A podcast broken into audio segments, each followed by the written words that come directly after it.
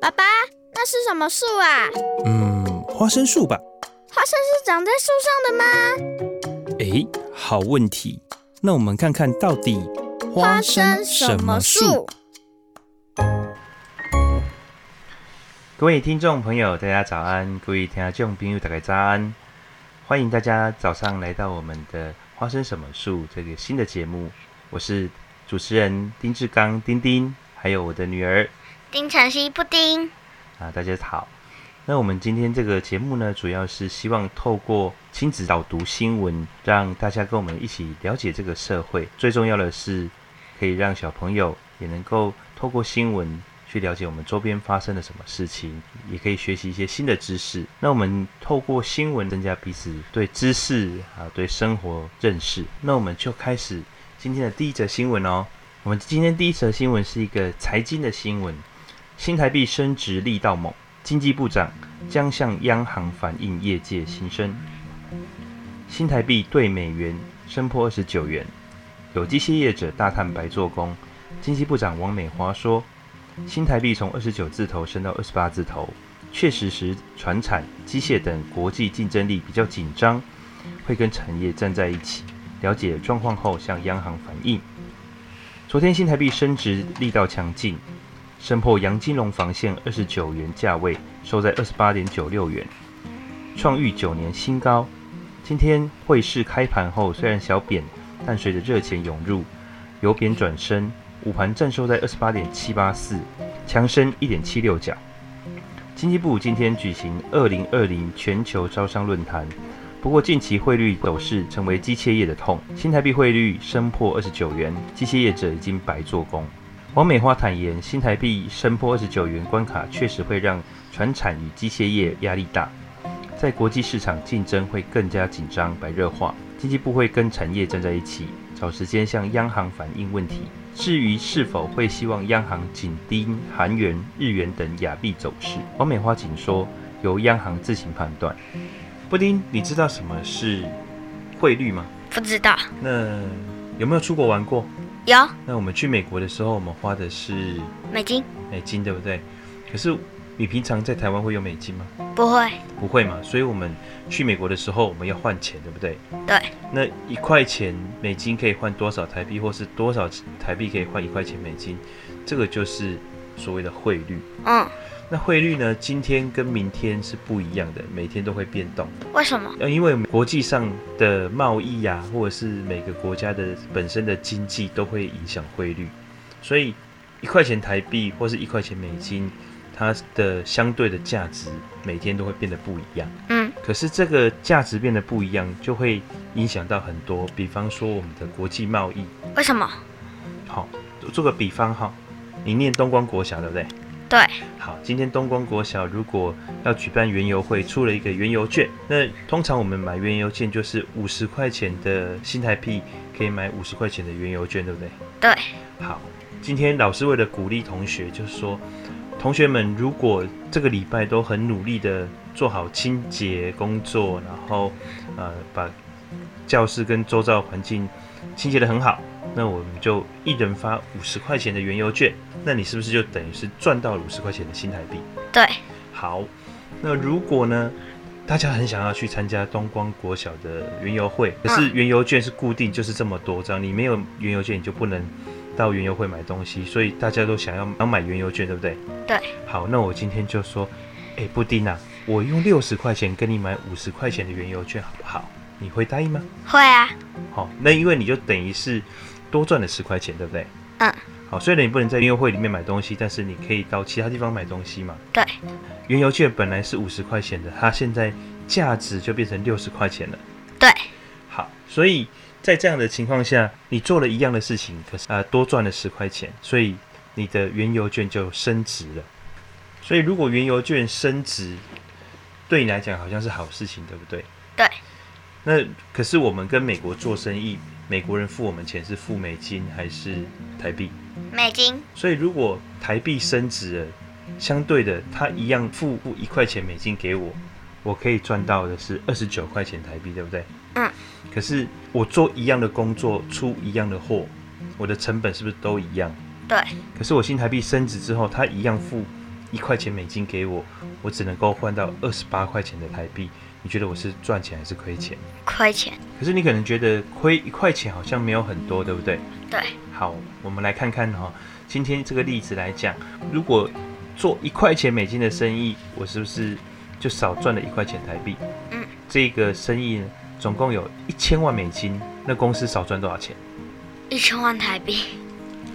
所以一千万台币听起来就很大，对不对？对。你想想看，我二十九块钱就少赚一块钱，大概是百分之三，差多一点点的比例，对不对？对。好，很多公司啊，它一个订单，它总共赚的钱，如果只有百分之三的话，这样的一个利率的波动，就等于说我这一单就完全赚不到钱。哈。对，所以为什么新台币的汇率？尤其是对美金的汇率，啊、呃，对这些制造业者这么重要的原因就在这边。它可能只是对我们来看，好像只是一个小小数字的波动，二十九块多变成二十八块多，一个小小的数字的波动，可能就让这一间公司从赚钱变成亏钱。那你觉得汇率有没有很重要？很重要，很重要哈、哦。台湾呢有一个单位叫做中央银行，你有去过银行吗？有。我们去银行都在做什么？存款提款，存款提款哦。可是我跟你讲哦，这个中央银行它不存款也不提款。为什么？哦，它其实是负责管理我们台湾很多金融的呃业务，其中呢，尤其像是我们台币的汇率。也是中央银行很重要的一个业务，它会在汇率市场上面调控我们的新台币升值或贬值。那新台币升值或贬值啊，刚刚有讲到对产业非常重要，对不对？对。你想想看，今天我知道这个生意如果赔钱了，我会不会去做？不会。不会吗？很多的业者呢，他因为他去判断这个汇率，他会把他的产品的价格调高，会降低，对不对？对。所以如果新台币越来越升值，对国外而言，它的产品是不是就是等于越来越贵？是，今天如果我是美国人，我要买这样产品，台湾、韩国、日本都有做，我会选便宜的还是选贵的？便宜的。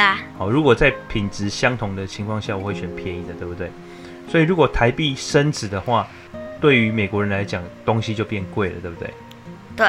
好，所以这个另外一个风险呢，就是说，台湾的厂商他可能因为价格的劣势。找不到新的订单，对于业者而言，升值是生意会越来越不好做。对，所以业者是很不希望升值的。那我问你哦，请问一下，我们一般的老百姓觉得我们喜欢升值还是贬值？升值吧。为什么？直觉的会觉得是升值。对。好，其实呢，如果我们今天出国去玩，我一块钱的台币可以换到更多的美金，我是在美国可以买更多的东西。对。一般的老百姓当然就是希望。升值啊，这样的话，我出国去玩的时候，我可以买比较多的东西，对不对？对。好，就是要购买力变强。尤其是我们台湾，如果是跟国外买东西进口的贸易商，我新台币升值，是不是对我而言相对也是一个好事情？是。啊，所以新台币升值跟贬值对于厂商而言，好处跟坏处就是看我是做出口生意还是进口生意的。嗯。对我们民众而言呢，新台币升值还有另外一个很立即的好处。什么好处？就是我们所有的石油都是跟国外买的。对。我们的能源几乎都是进口的。对。当我们新台币升值的时候，我们的油价相对的也会比较便宜。是啊、哦。对，去加加油的时候。油价就可能会便宜一点点。哇！新台币的升值跟贬值是一个相对的，对产业而言也是相对的。可是我们台湾是一个出口导向的国家。对。什么叫出口导向？你知道吗？就是把货推出国。对，把货卖出国外，对不对？相对而言，新台币升值对大部分的产业会是比较吃力的。如果公司不赚钱，你觉得他会裁员呢，还是会多多雇佣员工？裁员吧。哦，会裁员，对不对？所以如果这个公司一直不赚钱，它一直裁员，是不是我们整个国家失业的人口会越来越多？对，失业人口越来越多的情况，是不是我们呃整个经济就会越来越不好？对，好、哦，就变成一个恶性循环。所以啊，呃，为什么央行它要调控我们的汇率，就是因为怕发生这样的情况，造成经济的危机。这个新闻好像有点对你来讲太难了一点哈、哦。对，好，那我们接下来呢，这个新闻应该会比较有趣一点，一样是有关钱的。七八月统一发票千万奖二十二张创新高，财神爷大放送。财政部初步统计，七八月起统一发票共开出二十二个一千万特别奖及二十一个两百万特奖，开出张数均创历史新高。根据各超商、量贩店自行公布的资料，二十二张一千万特别奖中奖发票中，各有两张从统一超商及全家便利商店开出，全年也开出一张中奖发票，消费金额最小一张花三十五块，在统一超商买了一个面包就中奖了。二十一张两百万特奖中，已知有五张是由统一超商开出，两张是从全家便利商店开出，消费金额最小一张才十块钱，买了一颗茶叶蛋就中大奖，实在是超强运的。布丁有没有拿过统一发票？有。有没有？对过统一发票有，那有没有中过统一发票？有，有哈。那你知道统一发票是怎么来的吗？不知道。呃，你有出过国对不对？有。那布丁去过哪些国家？日本、香港，然后中国有，有泰国有。好，那你去过这么多国家里面，有去买东西吗？有。那有拿到统一发票吗？好像没有哎、欸，哦，没有哦，所以统一发票是台湾特别的一个发明哦。你知道为什么吗？为什么？哦，其实统一发票的发明是为了要防止逃漏税。我知道，老师有跟我们讲过。哦，有哦，所以索取统一发票是可以帮助我们呃国家有效的去稽核商家有没有逃漏税，对不对？对。哦，那这样统一发票创始开始在。民国三十九年，一九五零年，那个时候的省政府财政厅的厅长任显群先生呢，开始了统一发票的制度，所以他也被称为台湾统一发票之父。你知道为什么统一发票它可以有效防止逃漏税吗？我忘了。啊，你忘了？好，没关系。统一发票上面是由呃两个英文字母跟八个数字所组成的，对不对？对，呃，我们兑奖就是兑这八个数字嘛。对，统一发票打出来的金额呢，就是我们付的钱，对不对？对，所以它每一笔它就会有两联或三联，一联是给我们，对不对？对，那另外一联它就会存留在机器上面，对账的时候就可以用这个来对，话国税局就会用这样的数字去稽核这个商店它的营业额是多少钱。嗯，哎，那可是我们去巷口的面店跟卤肉饭，你有拿到发票吗？没有。没有哦，是因为他们逃漏税吗？不是。为什么？我也不知道。哦，因为有一个特别的规定，就是营业额是低于二十万，或者是它是一些特别的行业，它是可以申请免用统一发票。嗯。就是他跟国税局申请了之后，他就不用开统一发票，他每年的税额跟税率就是按照固定的计算。嗯。这叫免用统一发票，所以在一些商店，它的门口就会贴一个标示。就是免用统一发票，哎，布布丁啊，那你对了那么久的发票，你有没有发现一件事情？就是发票上面有错字。没有哎。你从来没有发现过发票上面有错字吗？没有发现。布丁，你知道统一发票上面有一些防伪的措施吗？我不知道哎。不知道哈。第一个防伪的措施，你知道我们统一发票上面啊都会有一个团花。嗯，就是最上面都有一个花纹，对不对？对。它每个每一期的花纹跟颜色都不一样，有时候是方形，有时候是圆形，有些是不规则形。你有发现吗？有。好，那第二个呢是，呃，这个统一发票兑奖的这个八码的数字啊，你从前面看跟从后面看颜色是不一样的。对。好，你从前面看是有黑色带一点点紫色，对不对？但你从后面看的话，就是有点点红色，对不对？对。好，那第三个，呃，是你如果把统一发票举起来，朝着光源看的话，你会发现在里面有会有一个浮水印。这个浮水印是我们平常也不太容易发现的，你有发现吗？没有。没有哈。对，那你下次可以对发票的时候可以看一看。那在过去啊，统一发票还有一个很神奇的防伪功能。就是呃，以前有一些奇数的统一发票，它会在统一发票的上面的字上面故意印错字哦。是哦。对，然后他会把几个字故意印错别字，当做是防伪。Oh. 比方说月份的月，它可能就少画一勾啊，或者是呃故意把字给印反啊，类似像这样子的情况。所以你下次对发票的时候，你也可以看一看你的统一发票上面有没有错别字哦。当你发现有错别字的时候，那个不是他印错，那是故意的防伪措施哦。哦，那我知道。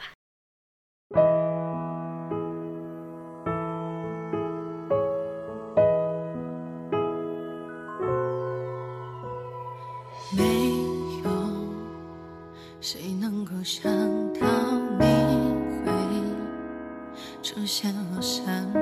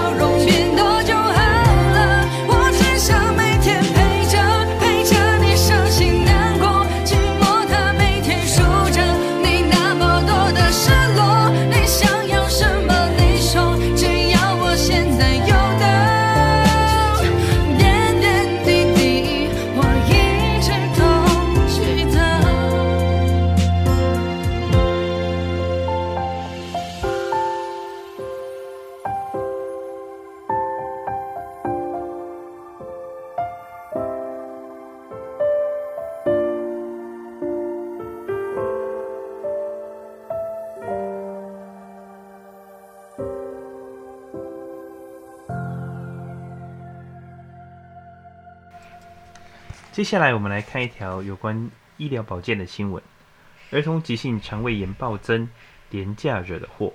最近您家中的小孩有出现肠胃道相关的问题吗？间隔才四天的中秋与国庆连假，让许多家庭空出时间带孩子出门吃喝玩乐。但过去一个星期，小儿急诊室中肠胃道相关的病症儿童数量大增。其中又属急性肠胃炎最为广泛，让中山医学大学附设医院儿童急诊科主任谢中学医师忍不住在脸书上向大众呼吁，一定要注意生熟食分流烹饪的程序。他也在粉丝专页指出，今年的中秋连假正好处在季节转换时期，亦是病毒性肠胃炎和细菌性肠胃炎同时存在并活跃的特殊时段，大量人流汇集，容易造成病毒性肠胃炎流行。中秋烤肉习俗衍生出来的食物清洁和烹饪过程卫生问题，更是细菌性肠胃炎的温床。若四天连假没有做好手部清洁，烹调食物的过程没有做好生熟食分流。可以预期，连假后各大急诊室可能被肠胃炎病人塞爆。为什么都是小朋友得啊？哦，其实也不是都是小朋友得，只是说小朋友他的对病毒和细菌的抵抗力可能比较弱。什么是抵抗力呀？抵抗力呢，就是我们身体适应环境病毒的能力。你有没有听过水土不服这件事情？有。好，什么是水土不服？你知道吗？不知道。哦，就是说我们。人到了一个新的环境之后，我们的身体因为还不适应当地的环境，主要其实就是不适应当地环境的病毒啦，还有细菌。因为每个地方它都有特殊的，呃，在那个当地所存在的病毒还有细菌。那因为我们的身体还不认识它们。所以就特别产容易产生反应，我们对于这个病毒的抵抗能力就比较弱，身体就比较容易生病。嗯，那小朋友呢，他因为还没有认识这些病毒跟细菌，所以他通常一接触到的时候就会比较容易生病。大人因为我们从小生长在这个环境里面，所以该得的病我们都有得过了，然后该认识的细菌和病毒我们大部分也都认识了。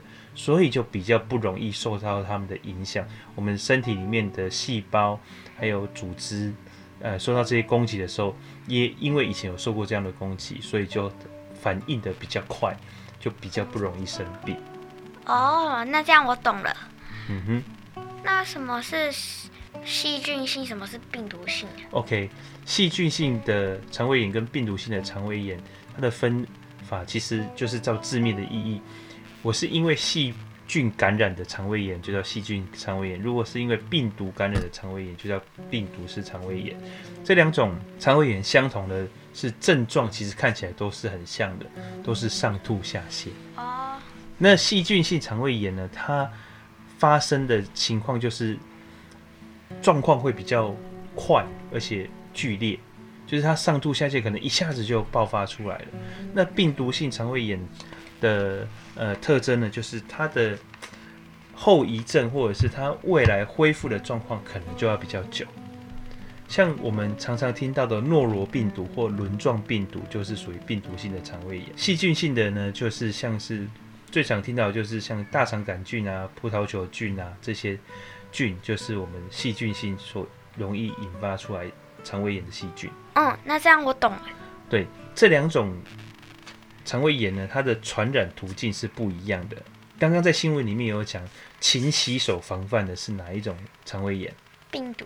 好、哦，勤洗手防卫的其实是病毒性的肠胃炎，因为病毒性的肠胃炎它不用靠食物来传染，它通常都是环境存留。这个病毒呢，它停留在某一个物体上，比方说手把、门把上面。那我们去开了这个门把之后，我们手上就会被这个病毒存留，对不对？嗯。那这个病毒存留在我们手上的时候，我们只要去摸嘴巴、摸鼻子，它就会进入到我们的消化道跟呼吸道。好恐怖哦！对，所以为什么要常常洗手的原因就是在这里，因为你不知道你的手上存留了哪些病毒。那细菌性肠胃炎呢，比较容易发生在从食物的感染上面，就是食物的变质里面产生的细菌的寄生，吃到不好的食物产生的肠胃炎就叫细菌性肠胃炎。了解了吗？了解了。好，所以我们要常常洗手，也要避免吃生的食物，避免啊、呃、喝不干净的水，然后避免食物放太久过期。了解吗？了解了。好，所以不是因为你是小朋友所以容易得，所以你现在知道为什么小朋友比较容易感染这些病毒细菌。懂了。哦，就是因为我们还不认识它，所以有时候我们身体的机制很神奇啊，是我们得过一些疾病之后反而容易免疫。那像我小时候得了很多病，所以我现在才感冒恢复的那么快。我们小时候得过一些疾病，哈，有可能就是我们身体多认识了一些病毒嘛，身体对这些病毒的抵抗力就会加强。不过也不一定完全是这样，因为我们长大之后，本来我们身体就会越来越防护能力就会越来越完善，然后身体越来越健康，所以我们当然就是呃抵抗力就会越来越强。比方说小婴儿的抵抗力一定就比较弱，对，为什么？因为他对这个世界来讲，什么东西都是新的嘛。那越长大，它就会越强。好，那像我们很多疫苗的概念，其实也是从这里发展出来的。你知道疫苗里面是什么吗？就是防止我们感染那种细菌的东西。对，可是你知道它的组成是什么吗？不知道。简单来讲，疫苗就是死掉的细菌。哎呦，或死掉的病毒。好恐怖哦。对，诶，疫苗疫苗里面其实就是，呃，因为让我们的身体先去认识这些病毒。可是又要让这些病毒活性没有那么强，真的去攻击我们的身体，所以我们比方说我们的呃最常见的就是流感疫苗，对不对？对。好，这个流感疫苗里面呢，其实就是用死掉的病毒株去造成我们身体的反应，所以有时候你打完流感的疫苗，身体会微微的发烧，或是有点不舒服，那个就是因为我们身体的呃抵抗系统。呃，在对这个病毒产生反应，然后建立起对这个病毒的资料库。那，下次我们遇到这样的病毒，我们身体就会马上的反应，知道怎么去对付它了。难怪我同学扫地的时候要搬椅子，打完疫苗都没力气抬起来。哦，对，有可能，它也会有产生肌肉酸痛的情况，这也是流感的一个症状。就是说，我们的身体去先认识比较不强，但是同一种的病毒。那以后遇到比较活性比较强的病毒的时候，我们身体就会很快的知道怎么样去对抗它。哦，那这样我懂了。是像我们从小接种的很多疫苗都是这样子的一个概念。有时候我们身体的发烧啊，或者是呃身体的不舒服，不全然是坏事，它其实是在建立我们呃抵抗外界来的细菌跟病毒的一个过程。所以不是发烧就要马上吃退烧药。有时候我们要让身体自然的发烧，因为发烧让体温增高，就可以帮助我们杀死细菌或病毒。有些细菌跟病毒它是不耐高温的，我们身体发烧就会帮助我们的白血球或者是我们的身体上面的这些免疫系统杀死这些细菌跟病毒。了解了吗？了解了。好的。那接下来呢，我们要聊的这个新闻呢，是布丁。自己也很想要聊的新闻，对不对？对。好，六成四漠视校园霸凌，呼吁挺身而出，齐反霸凌。校园霸凌议题近年来备受重视。根据儿童福利联盟的调查，曾经有百分之六十六点四的儿少已经接触过校园霸凌的经验，其中多为旁观者，有六十四点七 percent。台北市少年警察局少年队从实务工作中发现。霸凌行为是影响少年身心发展不稳定因素之一。霸凌行为背后的问题更值得关注。布丁有看过或经历过校园霸凌的事件吗？不清楚那是不是，不过好像是。你可不可以分享一下你的经验？就是同学在谁不理谁啊之类的。哦，就是同学会排挤嗯某一个特定的人。嗯、对。除了排挤之外，就是不理他嘛。对，那还有没有其他的？哦，就是叫，就是越来越多人不理那一个人，哦，然后偷偷讲别人坏话。被排挤的那个人，他有什么反应吗？就是一副我们在讲什么的感觉，看着我们。那这样的情形大概维持了多久？大概一两个礼拜就过去。针对同一个同学吗？还是常常换来换去？常常换来换去。哦，那你自己有被排挤过吗？没有哎、欸。有意识到有同学被排挤的时候，你会想要帮助他吗？还是你也是跟着排挤他？会想要帮助他。会想要帮助他。呃，帮助的方法是什么？就是理他，然后就是。当朋友啊，当朋友。可是你在理他当朋友的时候，会不会担心其他人因为这样子而不理你？不会，排挤别人的人通常都是，通常都不是什么好人。呃，被不好的人不喜欢也没关系。对。呃，如果有更激烈的行为，比方说他被整啊，被欺负啊，那怎么办？跟老师讲啊。所以你会帮助他寻求老师的协助。对。那你为什么会对霸凌这件事情特别的关心？因为很多类似的事情在身边发生过。哦，像是什么事情？就是像刚刚讲的谁不理谁啊之类的，通常都是在女生之间，不知道为什么。所以你会觉得这个事情好像常常发生。对。我们在这里面讲的霸凌可能是更严重的，就是可能会造成一些生理上的伤害，比方说会被推挤啊，会被恶作剧啊，那或者是心理上的伤害，比方说同学就会辱骂他，针对他的缺陷啊，或者是针对他的某些特征啊，去欺负他。有。也有吗？嗯。好，你会怎么样去协助这个被霸凌同学？就叫他不要听他们的，只是一直在说气话而已。这些同学他可能也真真的只是一时生气，不是故意的。对，为什么会常常发生这种事情？有些人他可能因为想要建立起自己的安全感，所以就靠欺负别人，让自己觉得自己比别人更优秀。那这样不是会形成一个恶性循环吗？啊，对。被排被排挤的人也会想要有安全感，然后就再去排挤别人。再去欺负别人，对，有可能。那可是有一些真正很弱势的人，嗯，他被排挤，他可能没有办法表达，就会一直被排挤下去，又一直被欺负下去。啊，好可怜。对，那这样子呃的情况才是我们真正要去避免的。所以现在很多的学校都有建立起这样子的一个通报机制或保护机制。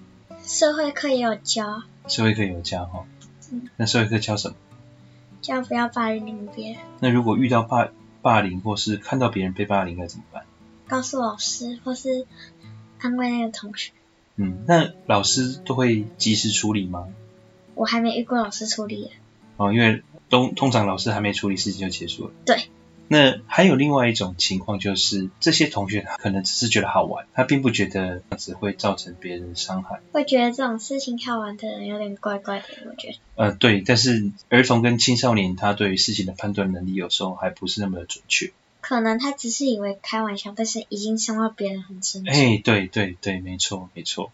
所以通常在这样的情况下，也是需要呃比较成熟的，比方说老师或者是辅导老师、家长来帮忙。让他能够导正这样的观念，免他越错越多。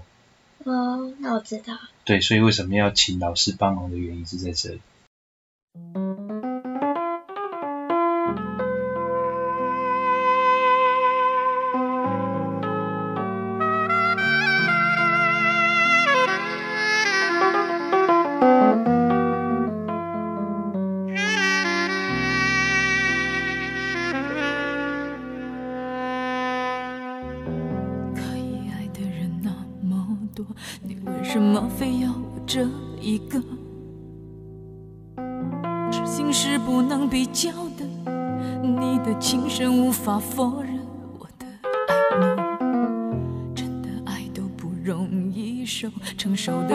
说一定不怕痛？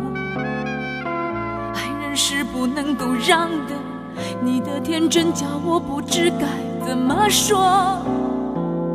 女人何苦为难女人？我们一样有最脆弱的灵魂。世间男子已经太。会伤人，你怎么忍心再给我伤痕？女人何苦为难女人？我们一样为爱颠簸在红尘，飘忽情缘总是太作弄人。我满怀委屈，却提不起恨。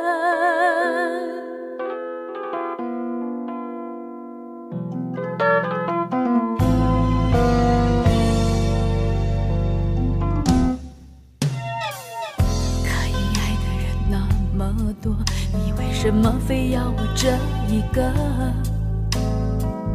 痴心是不能比较的，你的情深无法否认，我的爱浓，真的爱都不容易受，成熟的人谁说一定不怕痛？爱人是不能够让的，你的天真叫我不知该怎么说。女人何苦为难女人？我们一样有最脆弱的灵魂。世间男子已经太会伤人，你怎么忍心再给我伤痕？女人何苦为难女人？我们一样为爱颠簸在红尘，飘忽情缘总是太作弄人。我满怀委屈，却提不起恨。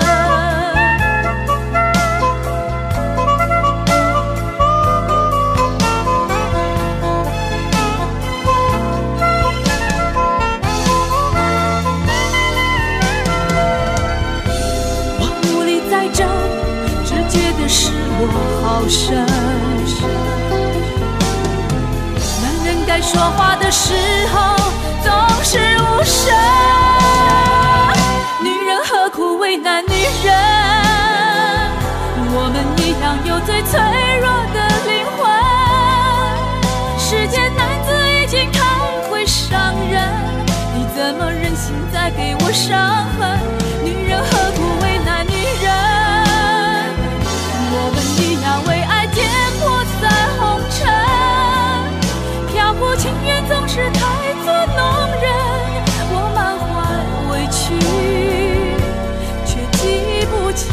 恨。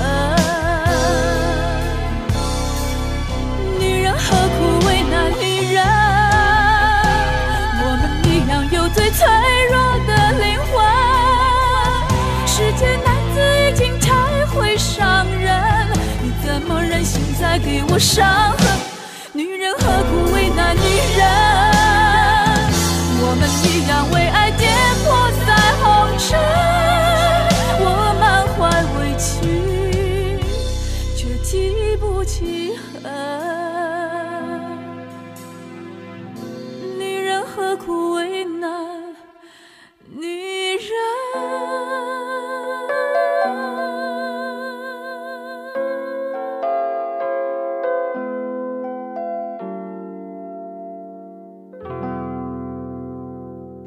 哎，布丁，我们刚刚有讲到女性在一起容易起争执，对不对？对。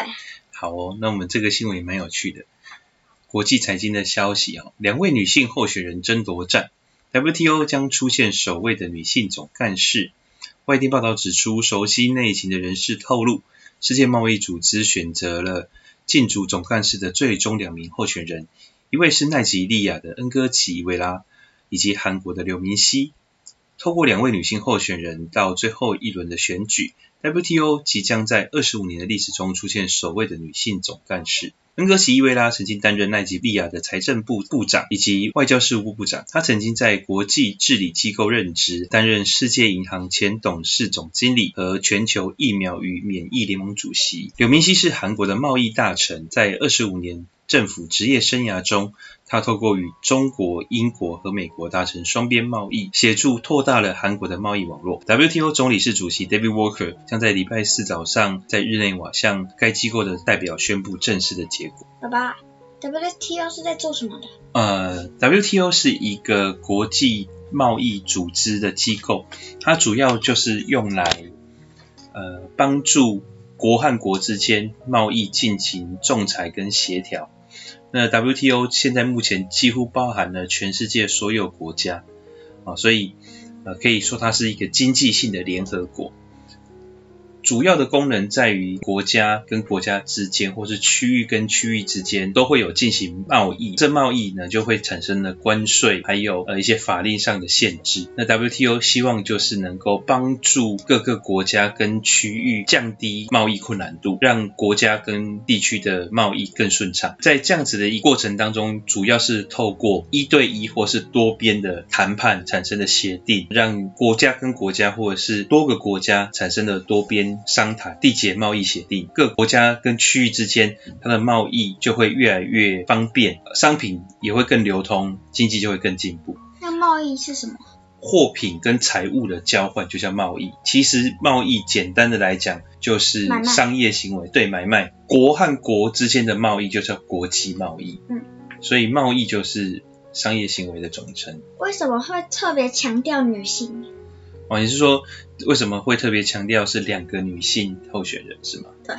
哦，因为在很多的业界。或者是在很多的领域，男生跟女生，我们讲两性，长久以来都会出现不是那么公平的竞争状态。嗯，那这样子的一个竞争状态，有一个特别的说法，叫做玻璃天花板。玻璃天花板是什么意思？哦，玻璃天花板就是说，它其实是有一个看不见的限制，就好像一个玻璃一样在上面。当某一种特殊的条件的人，到达那个地方的时候，他就再再也升不上去了。这个就是所谓的歧视，比方说性别的歧视，嗯，种族的歧视，嗯，哦，或者是性向的歧视。那有些歧视也非常的没有道理，甚至是有没有小孩子的歧视，有没有结婚的歧视，都会造成这样子玻璃天花板的现象。好夸张的歧视哦。对，那目前来讲，很多的业界两性的平权已经越做越好了。像台湾，我们有总统是女性，对不对？嗯。我们产生了第一位女总统，我们的各个部会首长非常多女性，对吗？嗯，其实，在过去传统的行业别里面，有很多行业是没有出现过女性的最高领导人。嗯，那在这几十年里面，慢慢的因为两性平权受到重视，所以不平等的歧视才慢慢的消失。新闻里面呢，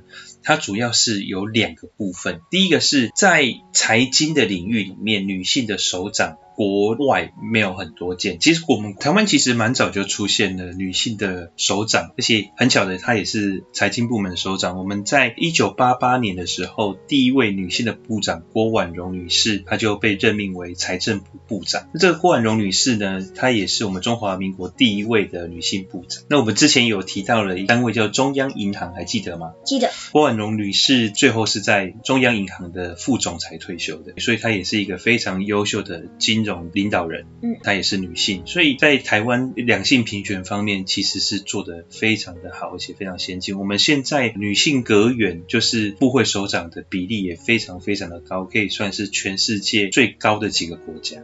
我觉得我生在台湾很幸福诶，不会有什么男女歧视，很少。啊，两性平权这件事情我们一直做的还不错。嗯，所以加油！我很期待你成为下一个女性的首长。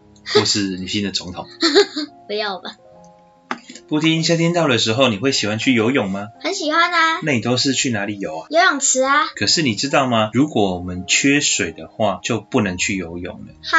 为什么啊？因为会限水啊。我们接下来这个新闻就是有关限水的新闻。史上首次扑空进入枯水期，桃竹苗、台中市区下周启动限水。下个月台湾将正式进入枯水期，但今年罕见丰水期扑空，造成史上最严峻水情。经济部水利署副署长王义峰今天表示，今年罕见自一九六四年以来，丰水期没有台风侵台。也没有好雨，西部水库集水区累计雨量为历年同期平均值的二十到六十 percent，其中桃园以南到嘉义降雨更为历史有记录以来的最低。而对明年展望，王义峰也说，气象局预估到十一月接近正常，十二月偏少，明年第一季因反圣婴现象可能偏少，不确定性仍高。什么是枯水期？什么是丰水期啊？台湾呢，因为我们特殊的地形还有气候的限制，盖了很多水库。对不对？知道。好。为什么要盖很多水库？因为要储存水量，让我们使用。哎，没错，因为我们台湾的河川都很短，比较急一点，所以下完雨之后，淡水就会跟着河川流入到海洋里面去。一定要盖水库，把这些水给存起来。因为我们台湾也缺乏很大的湖泊来供水，嗯，所以我们就用很多的水库。那这个水库呢，通常要进水都是靠下雨。对，所以台湾有几个特别的时间是水量特别多。第一个时间你知道是什么时候吗？梅雨季啊，对，非常好，就是每年的四五月间的梅雨季节，它会带给我们台湾丰沛的水量。那我们水库也常常在这个时候得到丰沛的进水。那第二个呢，就是我们夏季台风季，对，有两个，第一个是台风，第二个是各地的区域性的降雨，比方说雷阵雨，或者是有锋面带来的局部性的降强降雨，这个也是一大的水量的来源。除去这两个之外呢，慢慢的进入秋季，甚至冬季的时候，就进入台湾的所谓枯水期。那台湾的枯水期就会很明显，你会发现台湾。下雨。对，很少下雨，所以台湾的河流呢也会慢慢的变得水量很少，甚至枯干。在地理学上面来讲，我们的台湾的河川呢也有一个叫做荒溪型的河川，就是它到了枯水期的时候，你基本上这个河川里面就没有水，或是水非常的少，所以台湾会分成枯水期跟丰水期。嗯，那在这个新闻里面呢，就是台湾今年不管是梅雨季节或者是台风季节所得到的水都是偏少的。嗯，所以啊，接下来我们的用水就会受到限制。什么是限水啊？限水就是一种管制用水的手段，因为我们的水源都是由自来水公司来控管。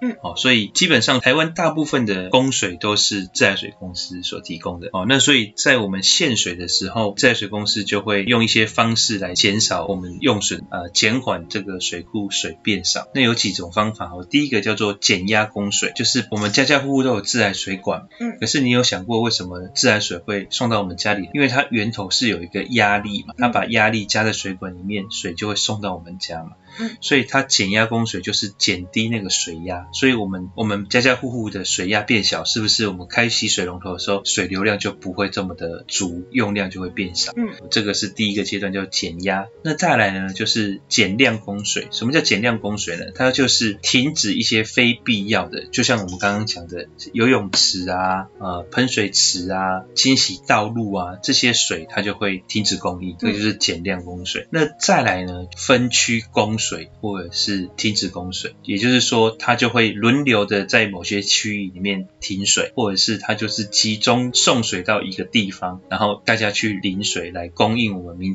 民生正常使用。不过到这个这个地步，已经是非常非常缺水的情况。刚刚有讲到水利署，那水利署是做什么的？哦，水利署是我们的一个中央单位，在经济部的辖下。那它主要的工作呢，就是去监管我们台湾的河川、水库，还有一些堤防。自来水公司也是水利署管，主要就是来统筹我们台湾的用水量。那为什么是设在经济部？哦，因为其实我们台湾的水情这件事情跟经济有非常大的关系，各行各业其实用到的水。会比我们想象中的多很多，尤其在很多科学园区，他们用水量是非常的大，因为它需要冷却机器，或者是需要做一些其他的工业用途，都需要大量的水。嗯。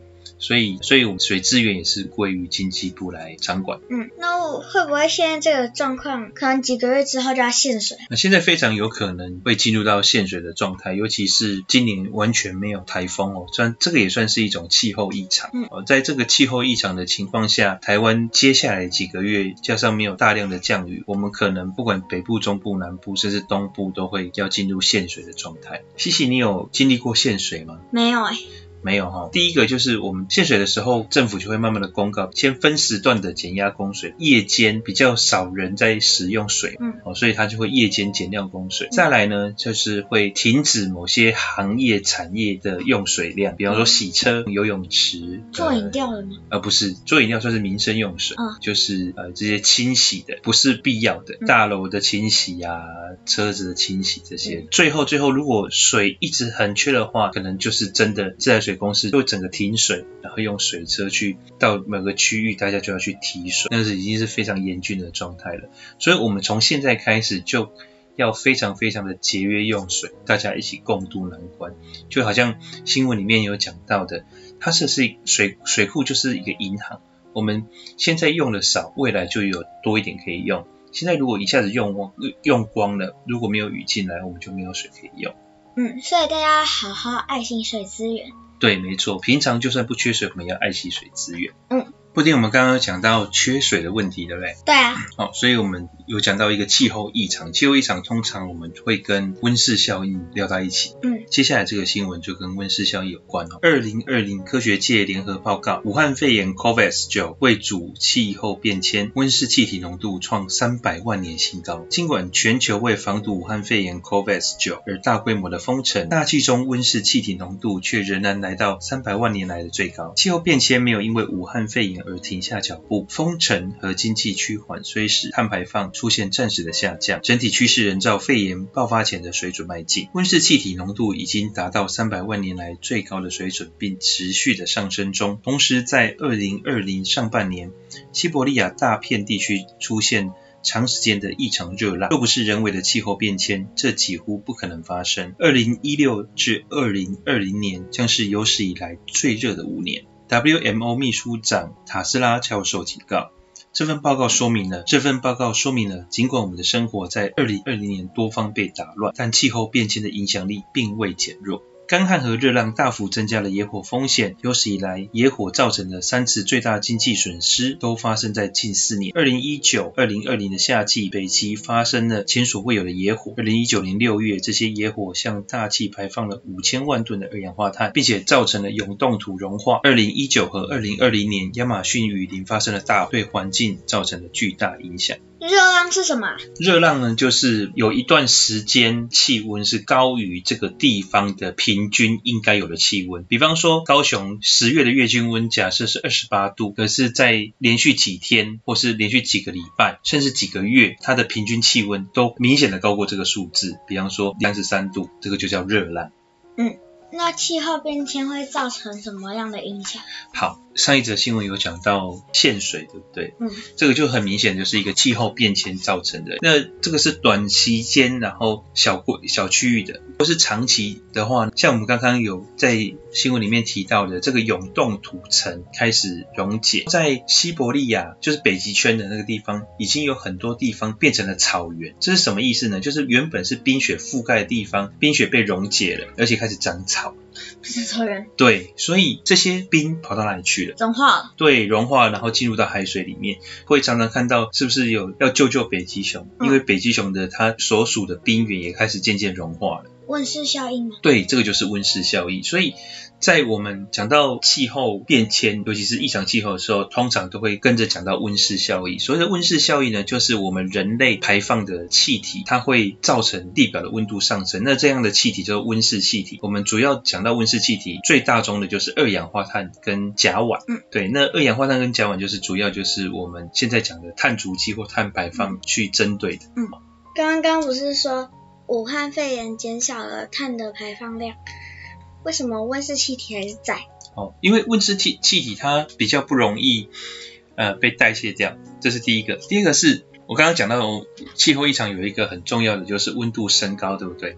在今年的夏季有非常非常明显的气候升高，尤其在美国哦，他们在加州有测到一个五十四度以上的超级高温，所以这么。高的温度加上如果当地的水降雨比较少的话，你觉得会发生什么事情？干旱。还有呢？缺水，可能会发生火灾。对，所以在美国今年呢，在加州发生的有史以来最大的野火，就是在森林跟呃空旷的地方产生的大火。这个大火呢，从八月到现在，你知道烧了多大吗？不知道哎，大概烧了一半的台湾面积，一半的台湾面积。对对对，所以这个大火产生的非常非常大的呃影响，就是第一个它更加更升高的温度，对不对？嗯。那第二个就是它的产生了大量大量的二氧化碳，在旧金山甚至白天看起来就像晚上一样，它是橘红色的天空，看起来是微微亮。你看照片，你都会觉得，哎，那个是不是晚上啊？其实是白天。我有看过一个影片，就是它专门写上没有滤镜，然后。拍摄那个加州的天，对对对，就是那个，就是从八月一直到现在，这个火还没熄灭。哈，对，是有史以来最大的一个野火。它本来只是分区域，现在连成一片。好恐怖。呃，像去年也有一个非常大的澳洲火灾嘛，嗯，对不对？有很多很可爱的。古埃拉都被烧死或者受伤，对不对？嗯。这几年其实很多地方都有这样子的火灾。刚刚我们新闻里面有讲到，亚马逊丛林也发生了这样的火灾，嗯，甚至连北极的冻原都发生了这样的火灾。哈，这样子的情况在全世界范围越来越普遍。温室效应已经慢慢的变成一个不可逆，即便我们人类所工业生产的或者是交通所生产的这些温室气体减低了，但是因为整个极端气候所造成的各种的天灾仍然。不断的产生二氧化碳，我看那个动物受害的照片，我都看哭看哭了。所以其实我们应该要想一想，真的要停下脚步想一想，这个地球不是只有我们，嗯，而且我们如果在持续的这样子过度使用地球资源的话，嗯、这个地球的天然反扑就会让我们人类来承受，可是其他的动物也会跟着我们一起倒霉。嗯，所以要爱惜资源。对，不管是水资源或是各样的资源，那我们越节省越有效的管理，我们可以就又更永续的来在这个地球上生活下去。嗯，好，谢谢各位听众今天啊、呃、陪伴我们一个小时的时间，透过这个节目带领家长和孩子一起阅读新闻，让我们的听众跟我们一起学习怎么样来看新闻，看懂新闻背后的意义。我是主持人丁丁。我是布丁，谢谢您的收听，拜拜，拜拜。突然闯进我生活，我怎会把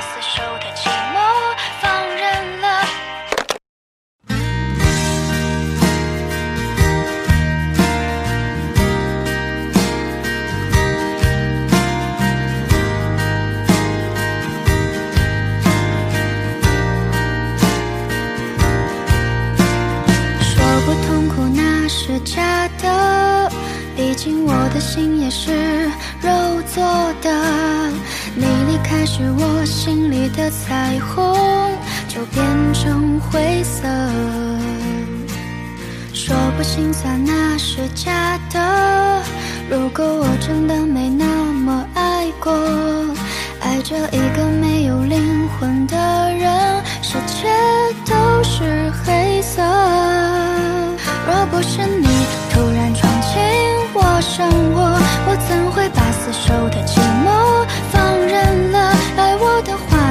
说，爱我的事你不做，我却把甜言蜜语当做你爱我的躯壳。你的悲伤难过我不参破，我也会把曾经的结果当施舍，不去计较你太多。从此你在我心里只剩。